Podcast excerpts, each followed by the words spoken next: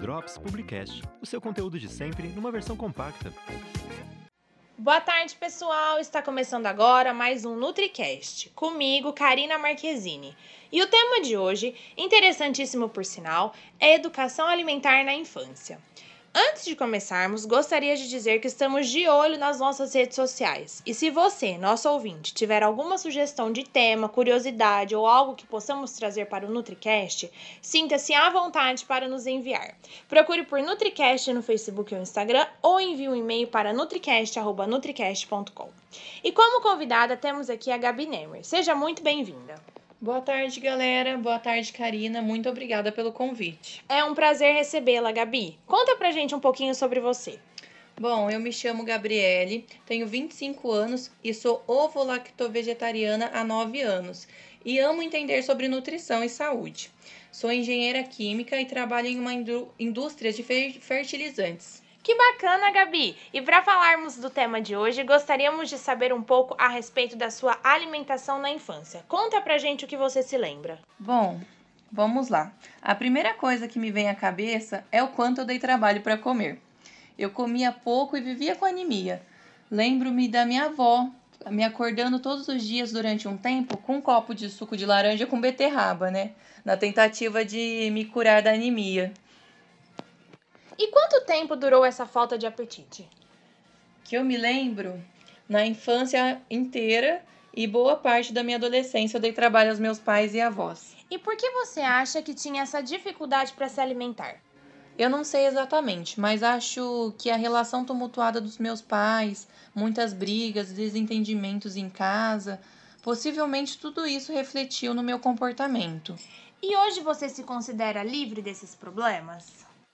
Sim, hoje eu posso afirmar que, apesar de não comer nenhum tipo de carne, por escolha própria, eu sou bem aberta às opções. Não me recuso a comer nenhum tipo de alimento, mesmo que eu não goste dele, como o quiabo, por exemplo. E quando essa mudança toda aconteceu?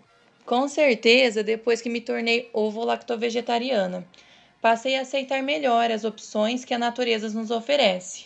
E quais as dificuldades que você enfrenta no dia a dia para se alimentar? Bom, hoje, nove anos depois de ter tomado essa decisão, posso dizer que tenho menos dificuldade do que há seis anos atrás, por exemplo, quando os restaurantes ainda não tinham essas opções. Mas hoje em dia, na maioria dos restaurantes e lanchonetes, eu preciso pedir para fazerem alterações nos pratos. Mas dificilmente tem algo específico para o meu caso. Falando sobre sua infância, o que você gostava de comer? Ah, eu amava comer bolo, bolacha, salgadinho e várias guloseimas que atraem os olhos das crianças. E tinha algum alimento que você não gostava de comer? Vixe, sim, vários. Principalmente legumes e verduras, né? E até quando você se recusou a comer esses alimentos? Até os meus 16 anos. E sua família se alimentava bem? Apesar de incentivar eu comer alimentos que eu não gostava, mas precisava, minha família não tinha hábito de se alimentar de forma saudável. E seus pais tentavam introduzir esses alimentos saudáveis em sopas, por exemplo? Sim. Minha avó, na tentativa de me fazer comer beterraba, couve, batia no liquidificador com feijão e fazia uma sopa. Lembro dela cozinhando feijão com um prego dentro, na tentativa de enriquecer o alimento com ferro. E você tomava algum suplemento alimentar? Sim, tomei muito biotônico Fontoura, Scott. Ah, que criança dos anos 2000 não tomou biotônico Fontoura, hum. né? E Gabi, você acha que as tentativas da sua família de insistir para você se alimentar bem foram úteis? Sim, com certeza. Apesar de ter dado muito trabalho, sou extremamente grata à minha família e por cada esforço que fizeram por mim. Mesmo tendo me recusado muitas vezes, e se não fosse o desdobramento deles, eu certamente teria hoje muitos problemas de saúde. E o que você traz de positivo daquela época? Certamente a importância de variar todos os tipos de alimentos, né? Evitando a deficiência de nutrientes, mantendo meu corpo bem nutrido, unhas e cabelos saudáveis e uma boa disposição e aparência física. Pois eu era bem, bem magrinha. E hoje, se você tivesse filhos, como você lidaria com a alimentação deles? Essa é uma pergunta muito interessante. Se meu marido comesse carne, eu apresentaria carne aos meus filhos, mas não somente isso. Eu apresentaria todas as opções de frutas, legumes e grãos, né? E se eles se recusassem a comer? Bom, eu ficaria frustrada, mas eu insistiria. Apresentaria de outras formas o alimento. E se ainda assim eles se recusassem, eu respeitaria. Mas, Karina, e você? Que é estudante de nutrição, nos diga qual é a real importância da educação alimentar na infância. Fundamental. Ensinar a criança a comer de forma saudável e nas quantidades certas contribui para o seu bom desenvolvimento, evitando doenças como obesidade, diabetes, raquitismo, anemia, entre outras.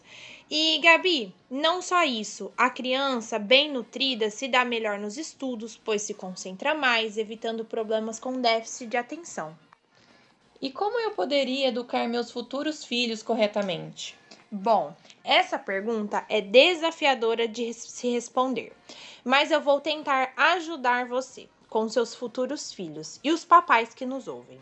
Em primeiro lugar, é preciso ter em mente que dar o bom exemplo é essencial não adianta querer que a criança se alimente bem se os pais não se alimentam bem também. Mas é claro que isso pode não ser suficiente. Evitar oferecer alimentos ricos em açúcar, como chocolate, bolacha, pode ser necessário, de forma que o paladar da criança não seja deturpado.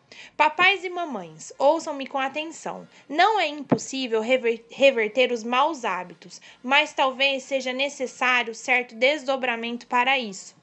Não desista logo de cara. Lembrem-se que muitas vezes o paladar é uma questão de costume e seu filho pode sim adquirir novos hábitos alimentares. Pessoal, é isso para o NutriCast de hoje. Gabi, muito obrigada pela sua participação, pela sua contribuição e por ter contado um pouquinho da sua história para nós. Eu que agradeço o convite, Karina.